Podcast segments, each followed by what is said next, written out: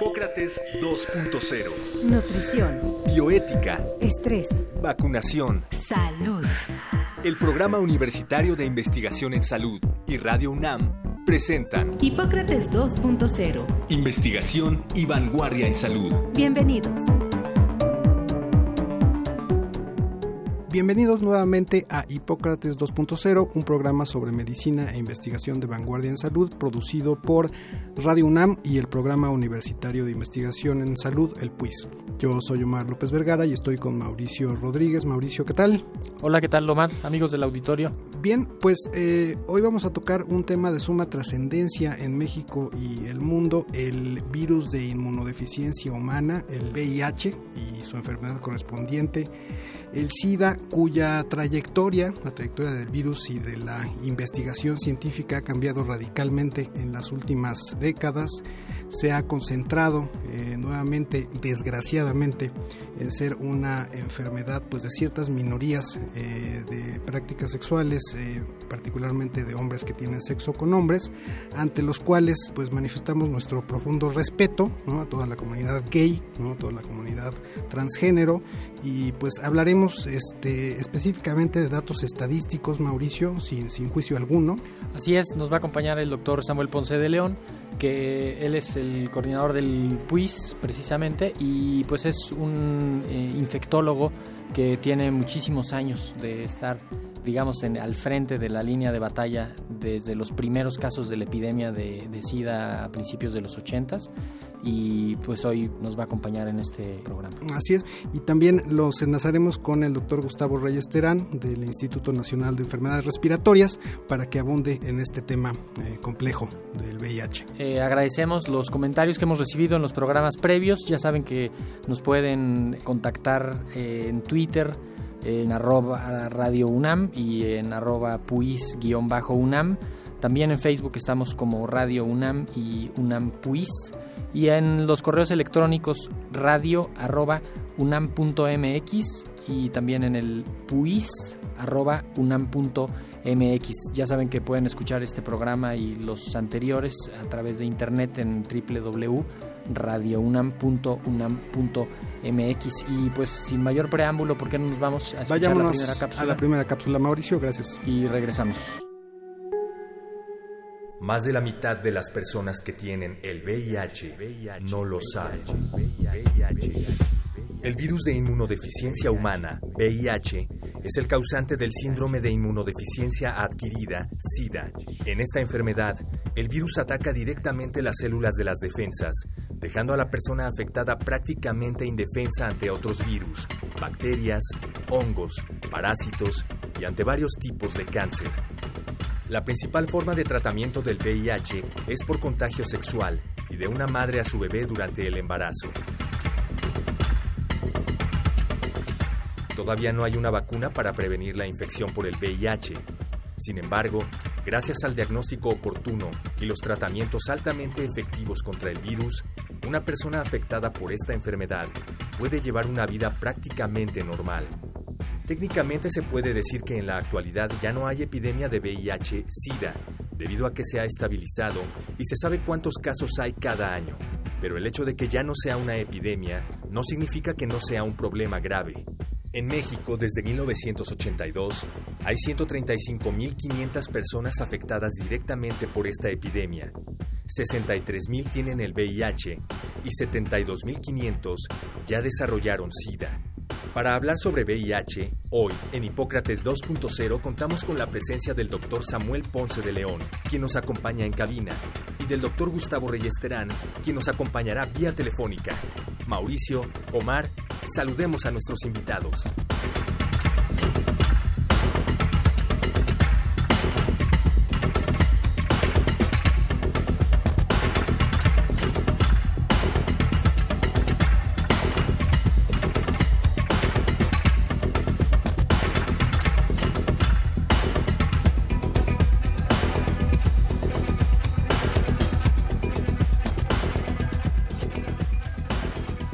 Regresamos, estamos en Hipócrates 2.0, estamos hablando sobre VIH y SIDA.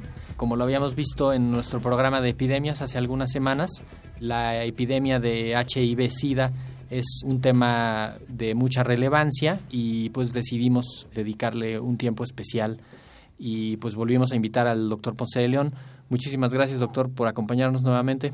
Mucho gusto estar aquí con ustedes en Hipócrates 2.0. Y en el programa anterior, cuando lo planteamos y vimos que había mucho de dónde cortar, hablamos que ya la epidemia de HIV-Sida no es propiamente una epidemia, sino que es una enfermedad que ya se ha mantenido con niveles endémicos, decimos técnicamente, que es una enfermedad que ya se conoce su comportamiento. Quizá esa podría ser la primera pregunta de ahorita, que en qué está la epidemia y por qué se corre el riesgo de pensar que ya no sea una emergencia. Bueno, desde luego el término epidémico se entiende por parte de la sociedad como un asunto de extrema urgencia.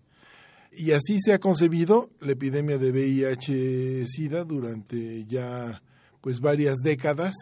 Sin embargo, técnicamente sí tendríamos que aceptar que efectivamente esto ya no es una epidemia, en virtud de que conocemos exactamente lo que va a pasar por lo menos las próximas décadas en relación a las frecuencias de la infección por VIH, del número de casos de pacientes con síndrome de inmunodeficiencia adquirida y en consecuencia efectivamente puede haber una percepción diferente de lo que representa el problema. No exclusivamente en relación a la definición de una epidemia, sino a que vivir lo que significa la enfermedad actualmente es muy diferente a lo que vivimos hace tres décadas, en donde la desolación era absoluta, el panorama era gravísimo y esto se ha modificado en función de cómo ha venido evolucionando el conocimiento, el desarrollo científico y la oportunidad de tener tratamientos extraordinariamente útiles hoy por hoy. Eh, Samuel, el hecho de que los tratamientos sean extraordinariamente útiles, como tú lo refieres, ¿no ha hecho eh, que se baje un poco la guardia en el uso eh, del condón particularmente o en la protección? ¿Las personas no están un poco confiadas respecto a que ya no se van a contagiar o que si se contagian ya es una enfermedad curable? ¿No ha habido como cierto pues de descuido institucional, por llamarle de alguna manera, en el sentido de dar, de seguir promoviendo el uso de protección. Yo diría que no es descuido institucional, yo diría que es más bien esto consecuencia de una negligencia individual. Ok. Las personas, particularmente, su percepción de lo que es una enfermedad grave se ha modificado. Hoy un joven de 16, 18 años difícilmente puede concebir lo que fue la epidemia a la década de los ochentas. Entonces, su percepción del riesgo, su percepción de lo que es una enfermedad peligrosa, no lo termina de acomodar realmente a la realidad que ve. Y entiende que pues es una enfermedad que puede darle algún problema y que lo obligará a tomar un tratamiento, pero como obliga a tomar un tratamiento un paciente con hipertensión o con diabetes, porque estrictamente serían situaciones muy parecidas. Hoy la infección por VIH es una enfermedad que se puede tratar crónicamente y la sobrevida de los pacientes es prácticamente la misma a que si no estuvieran infectados. Quizá el asunto empieza diagnosticando a los que tengan el virus antes de que presenten ya alguna enfermedad asociada. Eh, el diagnóstico idealmente cómo se hace, qué herramientas hay para hacer el diagnóstico y quién debería de estarse haciendo pruebas de diagnóstico de, de HIV. No es una cosa que se haga todo el mundo, sino que hay algunos indicadores que pues sugieren que se vaya y se busque el, la ayuda profesional, ¿no? Bueno, la pregunta es muy interesante porque puede tener una respuesta realmente muy amplia desde que si hay recomendaciones en términos a hacer pruebas de diagnóstico a todos aquellos que se puedan acercar a un sitio de atención médica, tratando de identificar el mayor número de pacientes infectados para darles un tratamiento mucho más temprano. Pero en términos generales, eh, la secuencia de eventos es alguien que se supone que puede estar infectado, que eh, y lo supone en función de su, historia sexual fundamentalmente, él tiene que tomar la acción de decir voy a buscar un médico porque posiblemente me enfrenté al riesgo. Ah, otra posibilidad es que tengo algunas molestias que sugieren que puede estar infectado, voy a hacerme la prueba. O tengo o convivo con personas que tienen, me refiero a una convivencia sexual activa, eh, infección, tengo que explorar la posibilidad de estar infectado. Eh, y entonces en todas estas circunstancias, del, desde el paciente que está asintomático y, concibe que puede tener riesgo, hasta el paciente que ya tiene alguna molestia, tienen que ir a, buscar asesoría médica, a hacerse una prueba que hoy por hoy, al igual que los tratamientos, al igual que el conocimiento de la inmunología, han evolucionado de una manera espectacular. Los primeros años de la epidemia eran difíciles, primero porque no había prueba, después cuando hubo una prueba es porque estaba bastante restringida, después porque no era muy eh, específica y, y, hoy por hoy las pruebas tienen una sensibilidad y una especificidad altísima. Entendamos que son mejores cuando la población tiene una frecuencia de enfermedad más alta. Más alta. Pero si se pone en una población con un riesgo muy bajo, puede haber a pesar de que son excelentes pruebas, falsas positivas. Entonces, eh, en conclusión, el diagnóstico de la infección se tiene que hacer ante cualquier sospecha de un posible riesgo de infección, con pruebas que son extraordinariamente eficaces y que detectan simultáneamente anticuerpos y antígeno. Y, esto, el resultado lo pueden tener en pocas horas. Mm, Antes se tardaba semanas, ¿no? Sí, y todas son pruebas en sangre y todas son, pues están accesibles a nivel institucional. Prácticamente todas las instituciones las tienen o hay alguna que se especialice en eso. Hay, hay, pruebas en saliva ya también, ¿no? Sí, sí, sí, hay pruebas en saliva y en sangre fundamentalmente y se pueden hacer de muy diferentes formas, e incluso con una gota de sangre seca se puede hacer el diagnóstico. Es realmente muy amplio el horizonte de posibles sitios para hacer eh, exámenes y también de localizaciones para hacerse los exámenes. Claro. Prácticamente todas las instituciones de salud tienen el servicio, las instituciones privadas también lo hacen y hay centros desde luego especializados, destacadamente los centros que el en la Ciudad de México tiene el gobierno del Distrito Federal y el programa federal de control del SIDA en todos los estados de la República. En términos de diagnóstico, el tema que más preocupa es el diagnóstico tardío, porque pues ya hay herramientas, ya hay pruebas súper super buenas que detectan fácilmente el virus o anticuerpos contra el virus y el asunto es que no se están haciendo esos diagnósticos y se retrasa el diagnóstico en las personas que lo tienen. Ese es uno de los retos todavía más, más grandes ¿no? de la epidemia. En particular en nuestro país sí es eh, un reto extraordinariamente importante.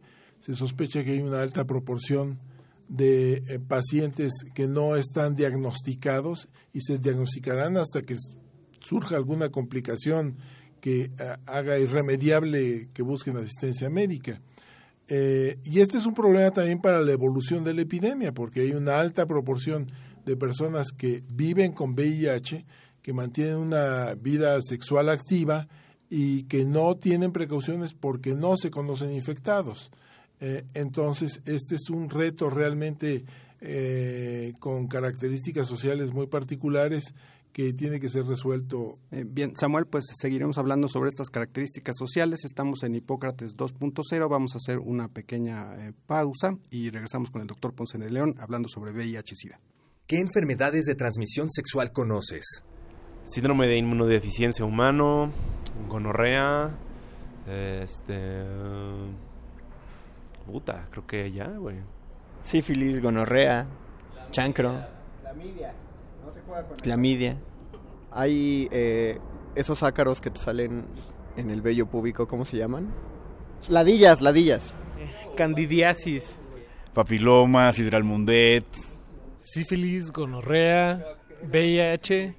Bueno, sé que no es tal cual, pero... Porque es un virus, pero... Pues esa...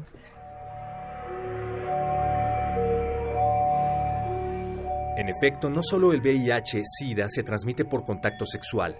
También existen otras enfermedades graves e incluso peligrosas como las hepatitis B y C, la sífilis y la gonorrea, el herpes, el virus del papiloma y la clamidia. Por ello es importante reconocer que en todas ellas el contagio se puede dar de la misma forma, por contacto sexual. La mejor forma de prevenirlas es el uso del condón, que es una barrera física que impide el paso de fluidos entre los genitales durante las relaciones sexuales. Hoy hablamos sobre VIH y enfermedades de transmisión sexual. ¿Tienes alguna pregunta sobre este tema? Compártelo a través de nuestras redes sociales, Radio UNAM en Facebook y arroba Radio UNAM en Twitter.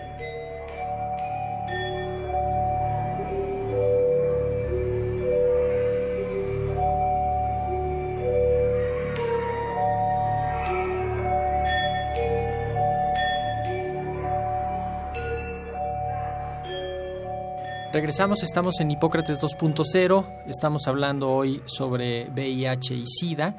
Tenemos ya un enlace con el doctor Gustavo Reyes Terán, que es especialista en infectología y trabaja directamente en el Instituto Nacional de Enfermedades Respiratorias.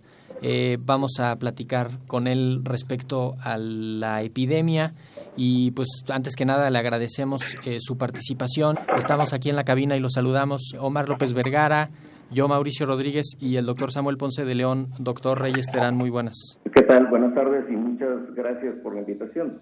Gracias a usted, doctor. Un saludo para todos.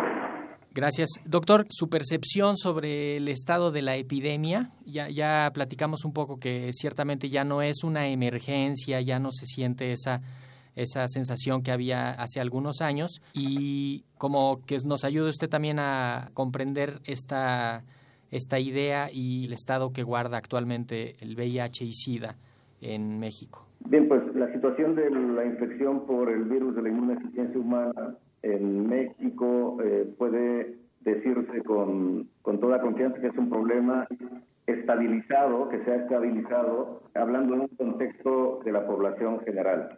Sin embargo, la situación en, en, grupos, en determinados grupos de personas, la situación no ha cambiado, eh, al menos no hay evidencia convincente de que haya cambiado significativamente en los últimos años. Me refiero a la población de hombres que tienen sexo con hombres en particular, donde la prevalencia de la infección sigue siendo eh, alta. Doctor eh, Reyes Terán, eh, ¿Por qué esta prevalencia continúa de esta manera? Y tengo otra pregunta. Eh, estaba leyendo justo las eh, estadísticas y resulta que los hombres que tienen sexo con hombres tienen una prevalencia de 17% y los hombres que son trabajadores sexuales de 18%, que es casi la misma. Entonces ese dato me intriga. ¿Por qué en la población homosexual no se ha estabilizado? ¿Qué es, qué es lo que ha pasado aquí? Pienso que el principal problema ha sido la, la falta de detección de la infección por VIH en general. Ok. es quizá el problema más, más importante. La manera más eficiente y por mucho para prevenir la infección por VIH es hacerse la prueba de VIH. Y no hay más que dos caminos, que sea positiva o negativa, pero mientras no se extienda la, el número de pruebas en, en toda la población, con un foco eh, especial en la población de hombres que tienen sexo con hombres, eh, va a ser muy difícil que la prevalencia disminuya en este, en este grupo de, de, personas. Gustavo, me gustaría conocer tu opinión, soy Samuel Ponce de León, en relación a tratar de hacer la prueba no universal, pero sí una mucho más amplia utilización de la prueba en todos los servicios de salud para todos los usuarios de los servicios de salud. ¿Qué pensarías tú de esto? Pues es, una, es un tema de, de, considerable debate, de controversia. Si hablamos que se trata de un problema de salud pública, al igual como en tiempo atrás se hizo con la prueba para detectar la sífilis, por ejemplo, o la infección por, o la enfermedad por microbacterium tuberculosis, convendría, estrictamente hablando, desde el punto de vista de salud pública, hacer la prueba en todos los servicios de salud a todas las personas que, que, busquen atención en esos, en esos centros de, en esos servicios de salud. Y el tema es importante porque haciendo referencia a lo que tú decías de conocimiento de la infección en cada individuo, esto sí permitiría en un momento como el actual dar tratamiento a la gran mayoría de pacientes infectados que sí interrumpiría la transmisión del virus de una manera muy efectiva. Sí, completamente de acuerdo. Teóricamente hablando, si uno detecta a todas las personas en el país que viven con VIH y los eh, trata y, y existe una vigilancia de la eficacia del tratamiento, teóricamente uno podría erradicar al síndrome de inmunodeficiencia adquirida de la población.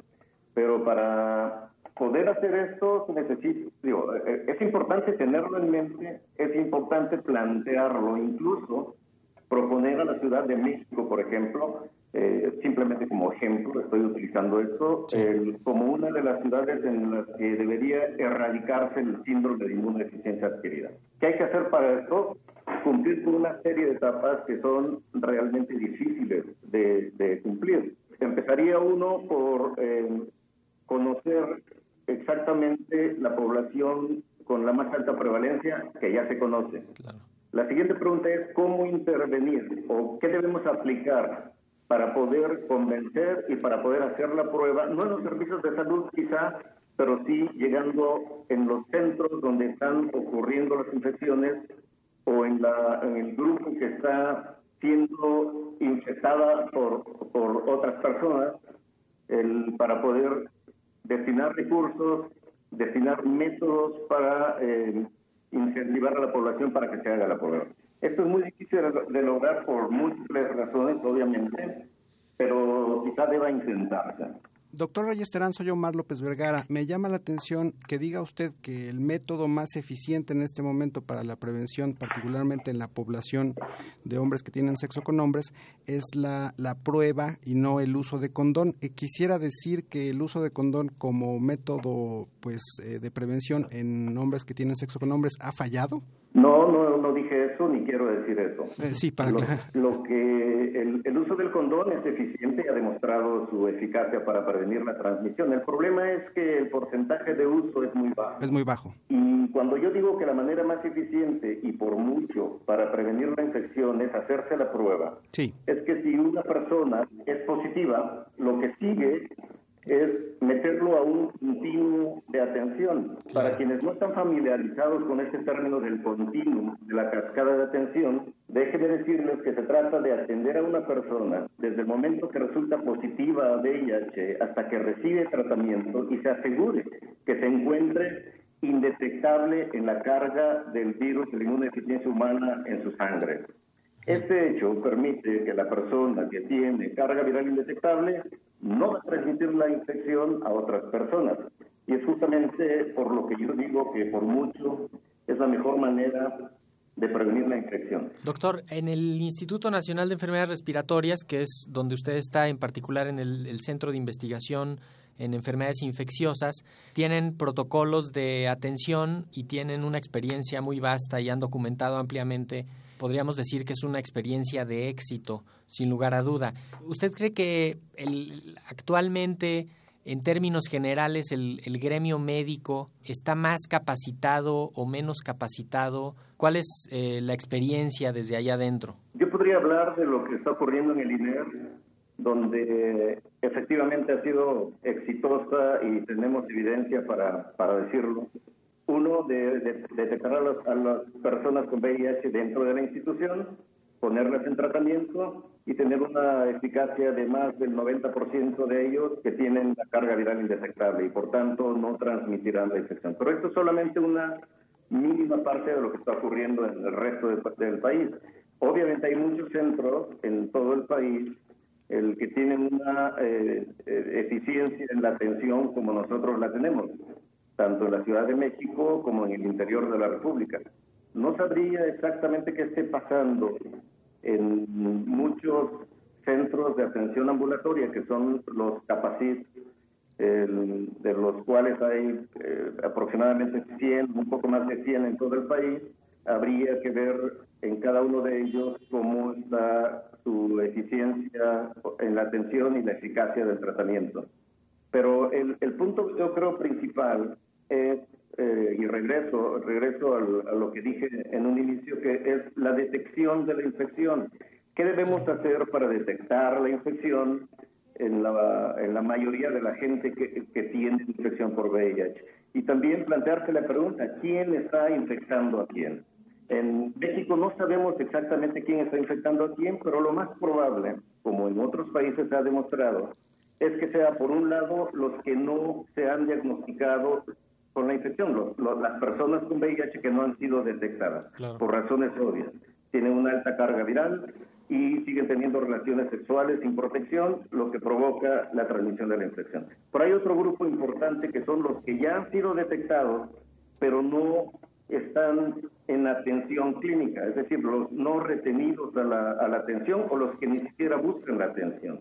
Entre estos dos grupos, los no diagnosticados y los diagnosticados, pero que no están en atención médica, son, podría uno decir, que eh, comprenden o son los que transmiten la infección a las personas sin VIH en más del 90, 90%, 95%. Por tanto, de- detectar a los no diagnosticados y poner en atención clínica a los detectados y que no la tienen es fundamental para prevenir la transmisión de la infección. Doctor Reyes Terán, pues le eh, agradecemos mucho su intervención en Hipócrates 2.0. Eh, probablemente hagamos otro programa eh, sobre VIH. El tema da para mucho y estaremos en contacto con usted. Muchas gracias por haber estado con nosotros. Al contrario, gracias a ustedes.